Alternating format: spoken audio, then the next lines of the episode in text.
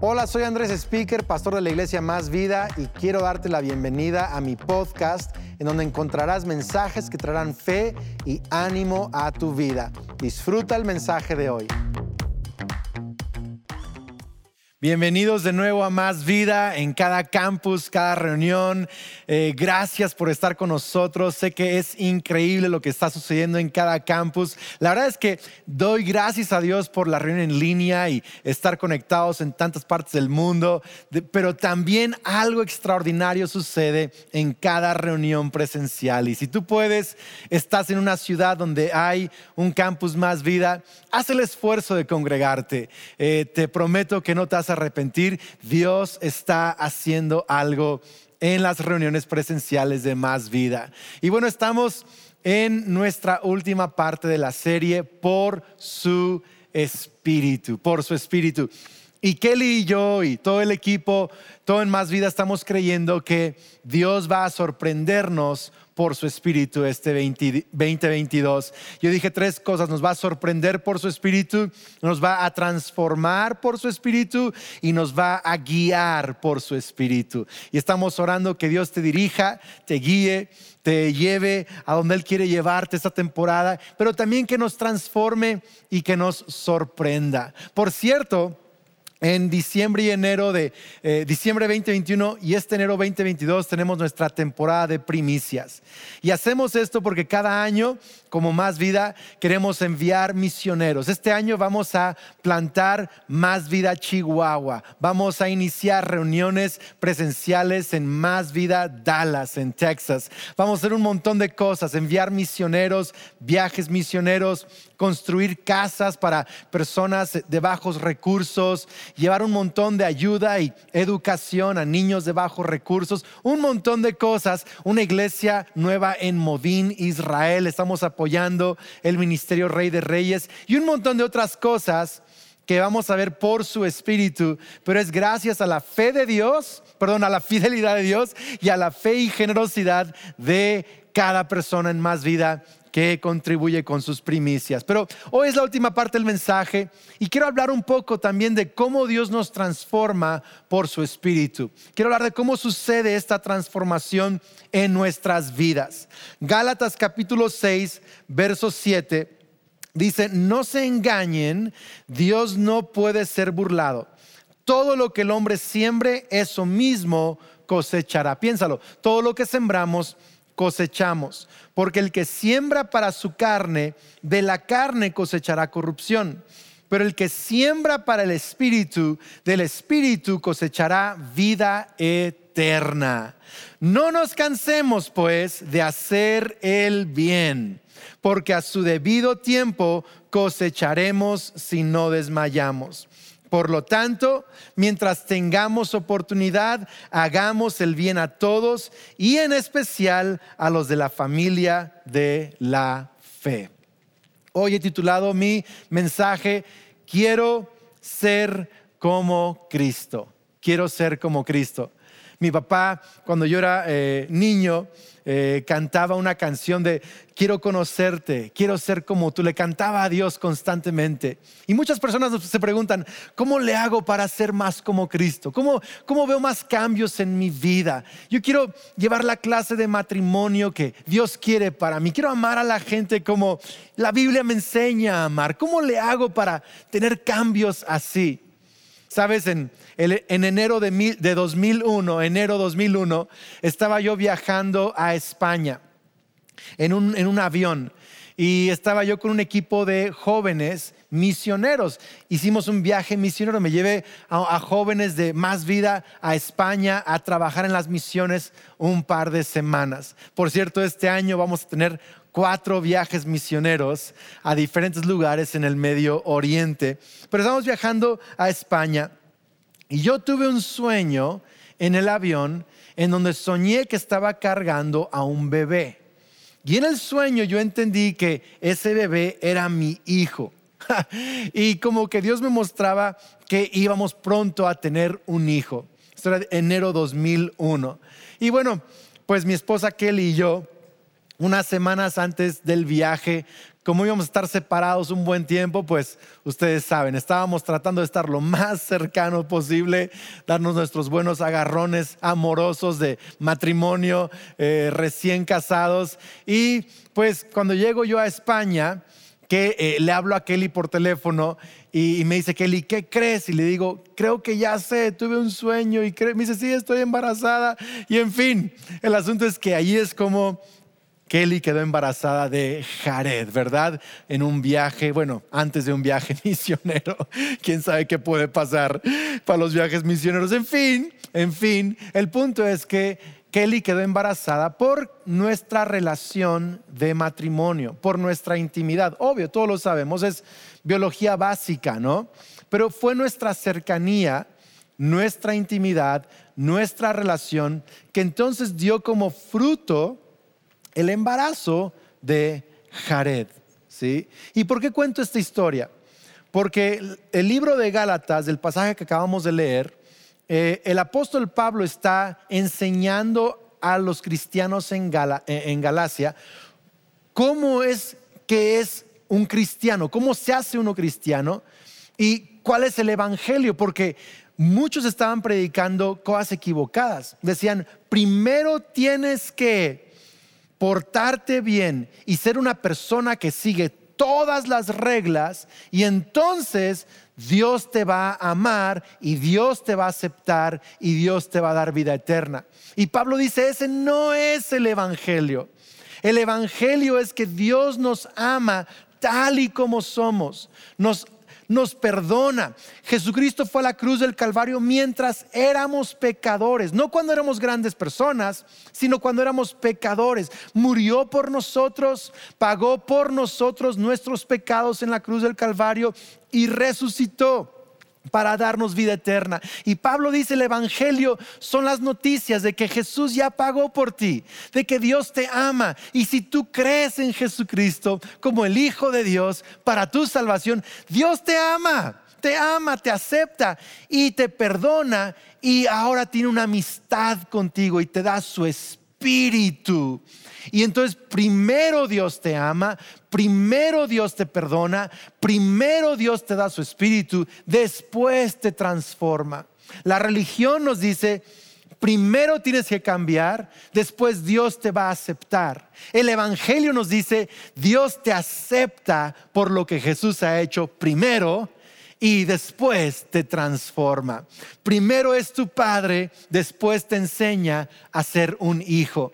Los teólogos llaman a estos conceptos justificación y santificación. Justificación significa que Dios te reconoce como justo, perdonado, aceptado, inocente. Santificación es el proceso de transformación, de hacernos más como Cristo. Entonces, gente eh, en los Gálatas está diciendo, primero tienes que ser santificado para que después Dios te acepte como justo. Pero el Evangelio es diferente.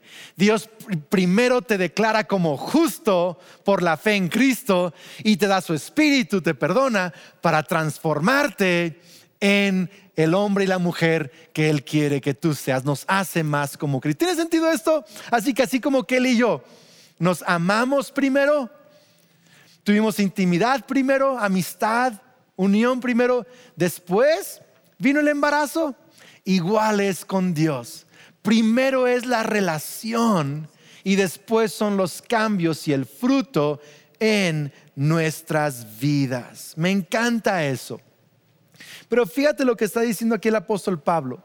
Está hablando de sembrar y cosechar, hablando de nuestra relación con Dios.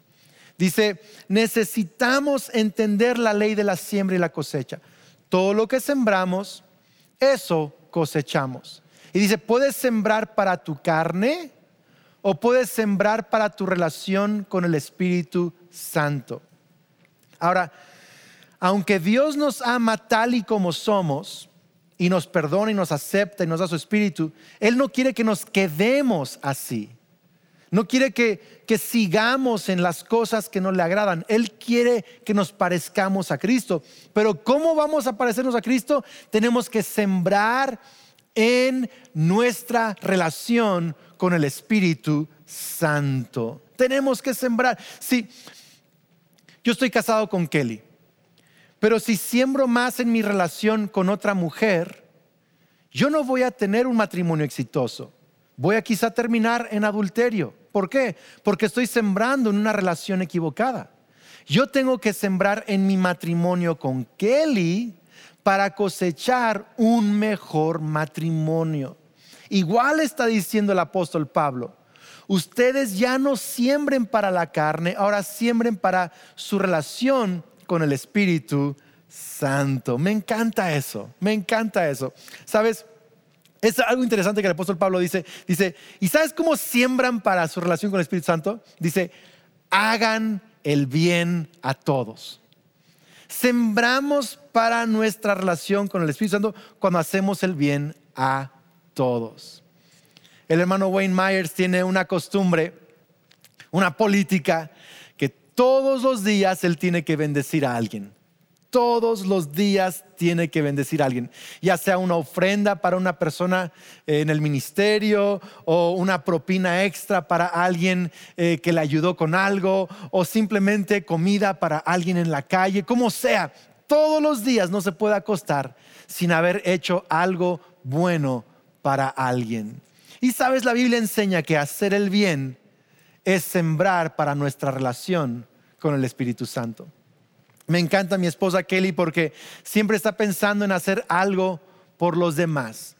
Siempre está pensando cómo ayudar a sus hijos, cómo ayudarme a mí, cómo eh, comprarle un detalle a, una compañera del trabajo, a una persona, a un amigo, como amiga conocida. O sea, siempre está buscando cómo bendecir a las personas. Y la Biblia enseña que hacer el bien es sembrar para nuestra relación con el Espíritu Santo. Y sabes, Sembrar entonces para el Espíritu Santo cambia nuestro carácter. Fíjate bien lo que dice. Dice, el que siembra para el Espíritu cosechará vida eterna. ¿Qué es esto de vida eterna? Dice Andrés, pero ya tengo vida eterna porque puse mi fe en Jesús. Sí, pero aquí está diciendo cosechar vida eterna es cosechar las cosas del cielo aquí en la tierra. Si tú lees Gálatas 5, el apóstol Pablo dice, el fruto del Espíritu Santo es gozo, paz, paciencia, bondad, benignidad, fe, todo eso. O sea, ese es el fruto del Espíritu Santo. Si quiero cosechar esas cosas eternas, amor, gozo, paz, paciencia, tengo que sembrar para mi relación con el Espíritu Santo. Si siembro en mi relación con el Espíritu Santo, mi carácter cambia. Entonces, estoy diciendo todo esto para contestar la pregunta, ¿cómo soy más como Cristo? Si yo quiero ser más como Cristo, tú quieres ser más como Cristo, quiero amar, tener paciencia, bondad, quiero tener gozo, quiero ser más como Cristo. ¿Cómo le hago? Siembra en tu relación con el Espíritu Santo. ¿Cómo lo hago? Haciendo el bien. Así de fácil, así de fácil. Entonces, Andrés, pero ¿cómo sucede esto? ¿Cómo puedo cambiar y cómo puedo ser esa persona que hace el bien a otros? Ok, número uno, darte tres cosas. Número uno, ¿cómo sembramos para nuestra relación con el Espíritu Santo haciendo el bien? Número uno, tienes que elegir, es una decisión diaria, elegir hacer el bien. Fíjate lo que dice Isaías 32, verso 8, dice, pero el generoso piensa en ser generoso y por su generosidad será exaltado. Chécate, el generoso piensa en ser generoso. Algo que me, me sorprendió de este pasaje es que dice, el que siembra para la carne, cosecha de la carne, corrupción, pero el que siembra para el espíritu, cosecha del espíritu, vida eterna. Entonces, lo que está diciendo es que, ok, otra traducción dice, el que siembra para sus deseos pecaminosos, cosecha corrupción. Y el que siembra para los deseos del espíritu, cosecha vida eterna. Es lo que está diciendo. Entonces, cuando llegas a Cristo, ¿ok? Vas a tener dos deseos peleando en contra, en contra todo el tiempo. Dos pensamientos peleando en contra todo el tiempo. Vas a tener el deseo pecaminoso, el deseo de la carne, y el deseo del espíritu. Escucha bien lo que estoy diciendo. Porque mucha gente cree que una vez que uno se hace cristiano, uno ya no tiene deseos malos Y no es cierto, más bien uno tiene deseos nuevos. Tienes deseos nuevos, pero siguen ahí los deseos viejos. Y hacer el bien significa que elijo los deseos del Espíritu por encima de los deseos de la carne. Por ejemplo, un, esposo cristiano va a tener deseos quizá de eh, tener relaciones con una mujer que no sea su esposa. Eso es posible. O sea, un hombre cristiano puede llegar a tener esos deseos. Un joven cristiano puede tener deseos de consumir drogas. Un cristiano puede tener deseos de hacer tranza en sus impuestos. Puede tener deseos de robar. Un cristiano puede tener deseos de criticar y de hablar mal de alguien y de arruinar la reputación de alguien. Si tú has tenido esos deseos, hey, está bien. No significa que no seas cristiano, significa que hay dos deseos peleando dentro de ti. El deseo de la carne, pecaminoso, pero también tienes el deseo del espíritu, porque al mismo tiempo tienes el deseo de ser fiel a tu esposa, tienes el deseo de ser honrado eh, con tus ah, finanzas, tienes el deseo de ah, ser alguien que ayuda a otros, tienes deseos buenos. O sea, al mismo tiempo que hay deseos de la carne, hay deseos del espíritu. Y lo que está diciendo el apóstol Pablo es, siembra para los deseos del espíritu haz el bien, siembra. Es más, es una buena pregunta. Andrés, ¿cómo sé cuáles son los deseos de la carne? ¿Y, cuáles sé, cuáles son, ¿Y cómo sé cuáles son los deseos del espíritu? la pregunta es fácil. ¿Esto que estoy pensando va a hacerle bien a la otra persona? ¿Y esto que estoy pensando va a hacerme bien a mí? No dije va a hacerme sentir bien dije, va a hacerme bien. Entonces, obvio, si consumes drogas, te vas a sentir bien un rato. O sea, obvio, si de pronto te robas 3 millones de pesos, se va a sentir padre gastarte esos. Obvio, se va a sentir bien algunas cosas, pero no te va a hacer bien. Una adicción no te hace bien, te destruye tu vida. Un adulterio te hace sentir bien cinco minutos, pero no te hace el bien. Te destruye a ti. No hace el bien a tu esposa, a tu esposo. ¿Tiene sentido lo que estoy diciendo? Criticar a alguien te hace sentir bien un ratito mientras lo criticas, pero no te hace bien, te destruye tu espíritu. Entonces, hacer el bien es piensa, elige los deseos del Espíritu. Esto que estoy pensando hacer, ¿me va a hacer bien a la larga? ¿Esto que estoy pensando hacer le va a hacer bien a mi esposa, a mis papás, a mis hijos, a la gente con la que trabajo, a mi comunidad? Eh, esto, es, esto es hacer el bien a los demás. Entonces, elige hacer el bien. ¿Sabes lo que dice Mateo 6:24? Nadie puede servir a dos señores, pues menospreciará a uno y amará al otro o querrá mucho a uno y despreciará al otro. No se puede servir a la vez a Dios y a las riquezas. Bob Dylan tenía una canción muy famosa en donde decía, vas a servir a alguien. O es a Dios o al diablo, pero a alguien vas a servir. No tienes opción. Tienes que elegir a quién. O sea, tú y yo somos servidores, solo hay que elegir a quién vamos a servir. Me encanta, es una, es una canción muy eh, popular y de hace mucho tiempo, pero, pero esa pregunta resuena hoy de parte de Dios para ¿a quién vas a servir? ¿Vas a servir tus deseos pecaminosos o vas a servir los deseos del Espíritu? ¿Vas a servir lo que otra gente dice que hagas o vas a servir lo que la palabra de Dios dice que hagas? Alguna gente pregunta, Andrés, pero yo conozco gente que que hace cosas buenas, o sea, algunas cosas buenas, pero son gente que está amargada. Gente que igual en otras áreas de su vida no hay buen fruto. O sea, igual hacen algunas, hacen el bien a otros, pero, pero no, son, no, tienen un buen corazón. O sea, no tienen un buen corazón. ¿Por qué suceden esas cosas, Andrés? Bueno, porque hay personas, aún cristianos, que hacen cosas buenas por las razones equivocadas. Una razón puede ser para que Dios me ame, pero ya vimos que nada de lo que hagamos va a provocar que Dios me ame más o me ame menos. Ya me ama, ya me lo demostró en la cruz del Calvario, soy totalmente amado. Entonces, hacer algo para que Dios me perdone o Dios me ame es una razón equivocada porque Dios ya me perdonó, ya me ama por lo que Jesús hizo en la cruz del Calvario. La otra razón equivocada es, hago esto bueno para que entonces Dios me dé lo que quiero que me dé hay avaricia allí. O para sentirme un buen ciudadano importante, lo hago por orgullo, lo hago por mi reputación, lo hago, lo hago para quedar bien como cristiano o como alguien en la sociedad o para que Dios me dé una recompensa. Hay motivaciones equivocadas. Yo le llamo eso motivaciones egoístas. Puedes hacer cosas buenas por las razones equivocadas.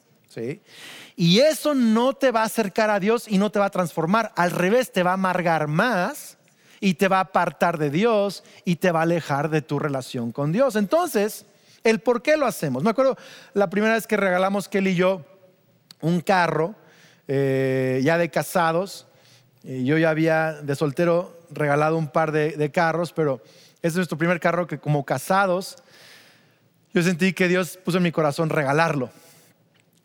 Y era para comprar un terreno para la iglesia eh, que se estaba necesitando para ampliar el área de niños y otras cosas.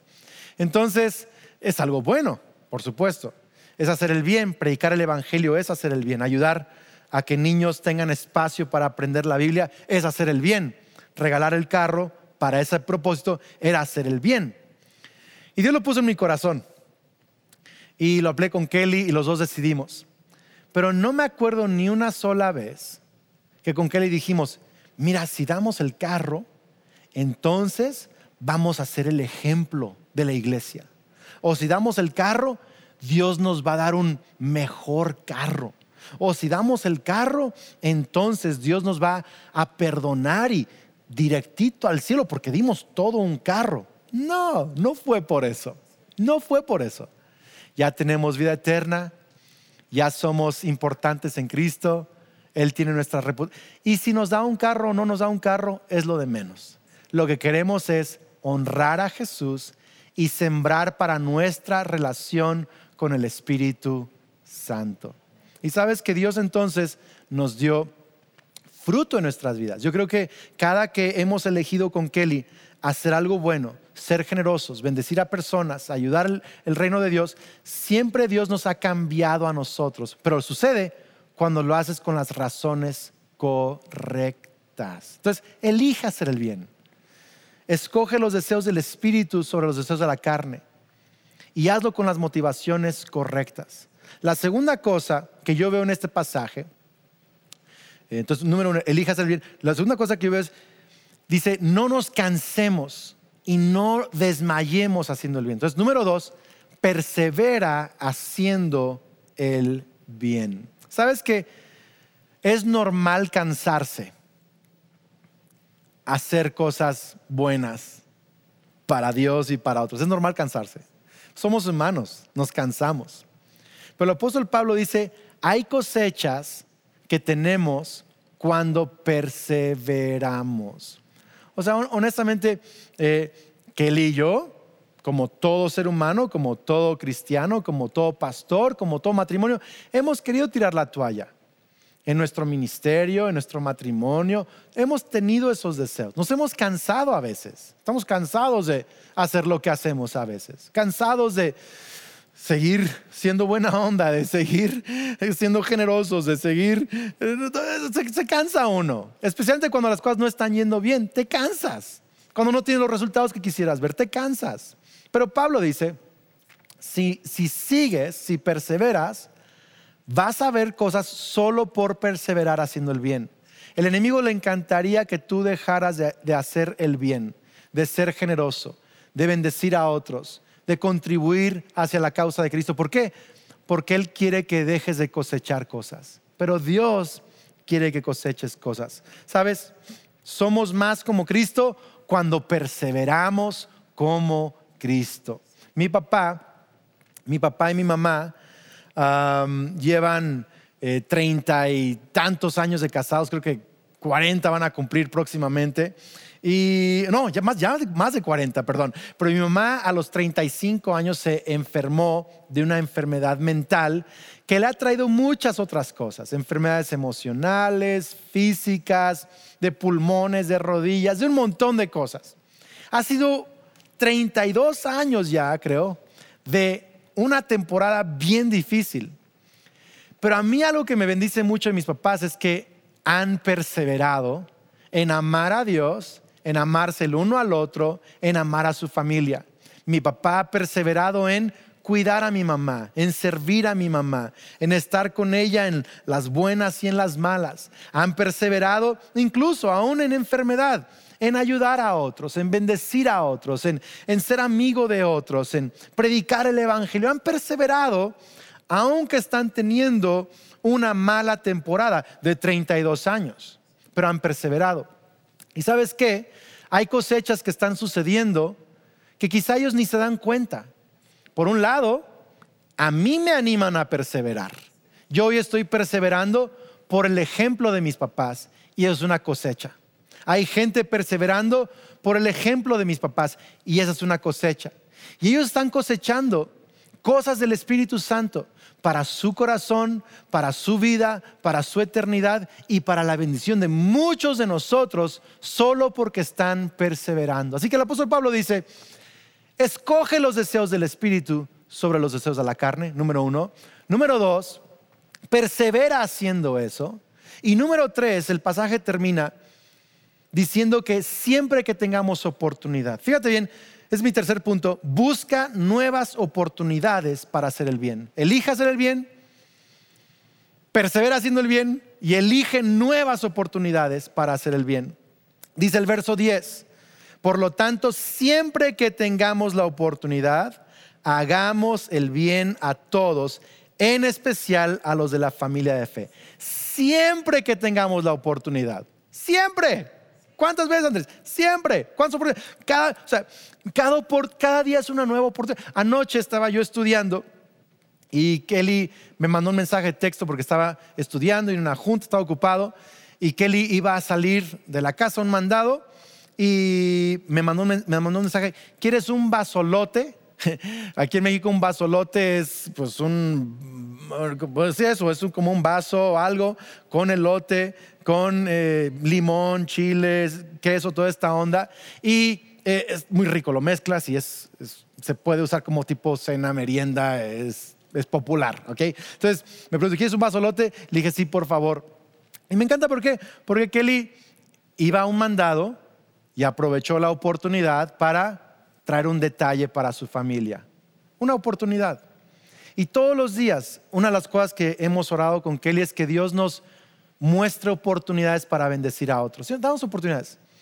Y a veces significa ayudar a la persona que está en el semáforo, a veces significa ayudar a una familia que está en el hospital, a veces significa tomar tiempo para orar por alguien, comprarle un detalle a una persona para bendecirla, lo que sea, oportunidades para bendecir, oportunidades para abrazarnos, para decirnos te amamos, para nuevas oportunidades. Entonces, elija hacer el bien, persevera haciendo el bien y busca nuevas oportunidades todos los días para hacer el bien. ¿Sabes? Como familia, tengo que decirles, son parte de más vida, que tenemos una nueva oportunidad cada año de hacer el bien a muchas personas. Sabes, cada año tenemos una ofrenda que llamamos ofrenda de primicias y se da en diciembre y en enero. Y significa que le estamos dando a Dios los primeros frutos de una nueva temporada de cosecha. Estamos sembrando para una nueva temporada de cosecha. Es al inicio del año decirle Dios, tú eres primero en nuestras vidas. Y es con esa ofrenda de primicias, iglesia, que nosotros plantamos nuevos campus, enviamos misioneros, ayudamos a personas necesitadas, un montón de iniciativas que ya muchos conocen. Cada año lo hacemos y bendecimos literal a cientos y miles de familias cada año porque gente tomó la oportunidad de hacer el bien una vez más. Es una nueva oportunidad. Y yo quiero animarte. Pregúntale a Dios, Señor, ¿quieres que participe en las primicias de este próximo año? ¿Quieres que tome esta oportunidad de hacer el bien? Yo, creo que Dios quiere que tomemos la oportunidad, pero pregúntale a Dios. Y luego pregúntale, ¿cómo quieres que participe? Yo tengo la convicción de que la Biblia no enseña que hay una regla en cuanto a cantidades o porcentajes, ni nada así. La Biblia enseña que cada uno debe darle a Dios lo primero y lo mejor. Debe preguntarle a Dios, Dios, ¿qué significa para mí darte lo mejor al inicio del año esta próxima temporada? Y Dios a cada persona le pone a veces una cantidad específica. Hay gente que da lo equivalente a una quincena, otros lo equivalente a un mes, otros sus primeras ventas del año, otros simplemente ahorran todo el año y Dios les pone una cantidad específica para esa temporada. Algunos mientras están orando y pensándolo en estos días, Dios les va a dar una cantidad para enero para sus primicias. Y quizá puede espantarte un poco. Pero yo creo esto, que si lo hacemos en fe y le damos a Dios lo mejor, estamos sembrando, tomando la oportunidad de hacer algo bueno y estamos sembrando nuestra relación con el Espíritu Santo y vamos a ver fruto en nuestras vidas. Yo quiero animarte. Si lo quieres considerar, pensar y saber de qué se trata un poquito más, visita másvida.org diagonal primicias. Sí, ya sé, ya sé que en domingo estoy hablando de una página de internet, yo sé, pero después de la reunión, saliendo del campus o terminando la reunión, ve a másvida.org diagonal primicias. Está toda la información. Es más, allí dentro de esa página tenemos un app para ahorrar significa que tú dices, Andrés, Dios puso una cantidad en mi corazón, no sé cómo hacerle. Bueno, de aquí a enero, tú puedes programar en esa app un cálculo de ahorro para poder cumplir lo que Dios te está poniendo en el corazón. Eh, a mí Dios me habla una cantidad cada año y ahorro, eh, tomo de mi aguinaldo, hago otras cosas para juntarlo cada año y Dios siempre ha sido bueno conmigo y con nosotros y va a ser bueno contigo también. Amén. Así que escoge el deseo del Espíritu persevera haciendo el bien y toma nuevas oportunidades para... Y mi deseo es que, ¿sabes? No se trata solo de dar una primicia en enero, se trata de volvernos gente que el resto del año elige hacer el bien. Elegimos bendecir a otros y ser generosos los 365 días del año, con nuestras palabras, nuestros abrazos, nuestro lenguaje, nuestro ánimo, nuestra excelencia y sí también con nuestros bienes. Amén. Dios te damos gracias porque tú eres bueno. Gracias Jesús porque tu palabra nos enseña que podemos parecernos a Cristo. Podemos tener este fruto del Espíritu Santo. Podemos invertir en nuestra relación con el Espíritu Santo. Y Dios te pido el día de hoy que tú nos ayudes a entender que ya nos amas, ya nos perdonaste y que es al sembrar en nuestra relación contigo que cambios vienen, que podemos parecernos a Cristo. Y Dios hoy te pido que nos ayudes. Alguien está también pidiendo que tú le hables en cuanto a cómo va a dar sus primicias este próximo año. Quieren tomar esta nueva oportunidad de dar sus primicias. Te pido Dios que tú nos hables, que pongas una cantidad en nuestro corazón, no para ser más amados por Dios, sino para sembrar en nuestra relación con el Espíritu Santo y cumplir los deseos de Dios aquí en la tierra. Danos esa motivación correcta. Te amamos Dios en el nombre de Cristo Jesús. Amén. Amén. Quiero invitar a todos a poner su mano sobre su corazón y hacer esta oración conmigo. Señor Jesús, creo y confieso que eres el Hijo de Dios, que me amas, que tienes un propósito para mí, que moriste en la cruz y resucitaste para darme salvación. Recibo el perdón de mis pecados, lléname con tu Espíritu Santo y a partir de hoy creo que soy un hijo de Dios, una hija de Dios. Soy amado soy bendecido y tengo vida eterna. Amén. Increíble. Pues sabes, nos vemos la próxima semana, pero antes recordarte, próximo fin de semana tenemos aniversario, luego una miniserie de salud mental y emocional y en noviembre una serie sobre Babilonia. Cómo ser cristiano en medio de una sociedad pluralista y secular. Va a ser increíble, así que nos vemos. Dios te bendiga. Gracias por ser parte de este podcast.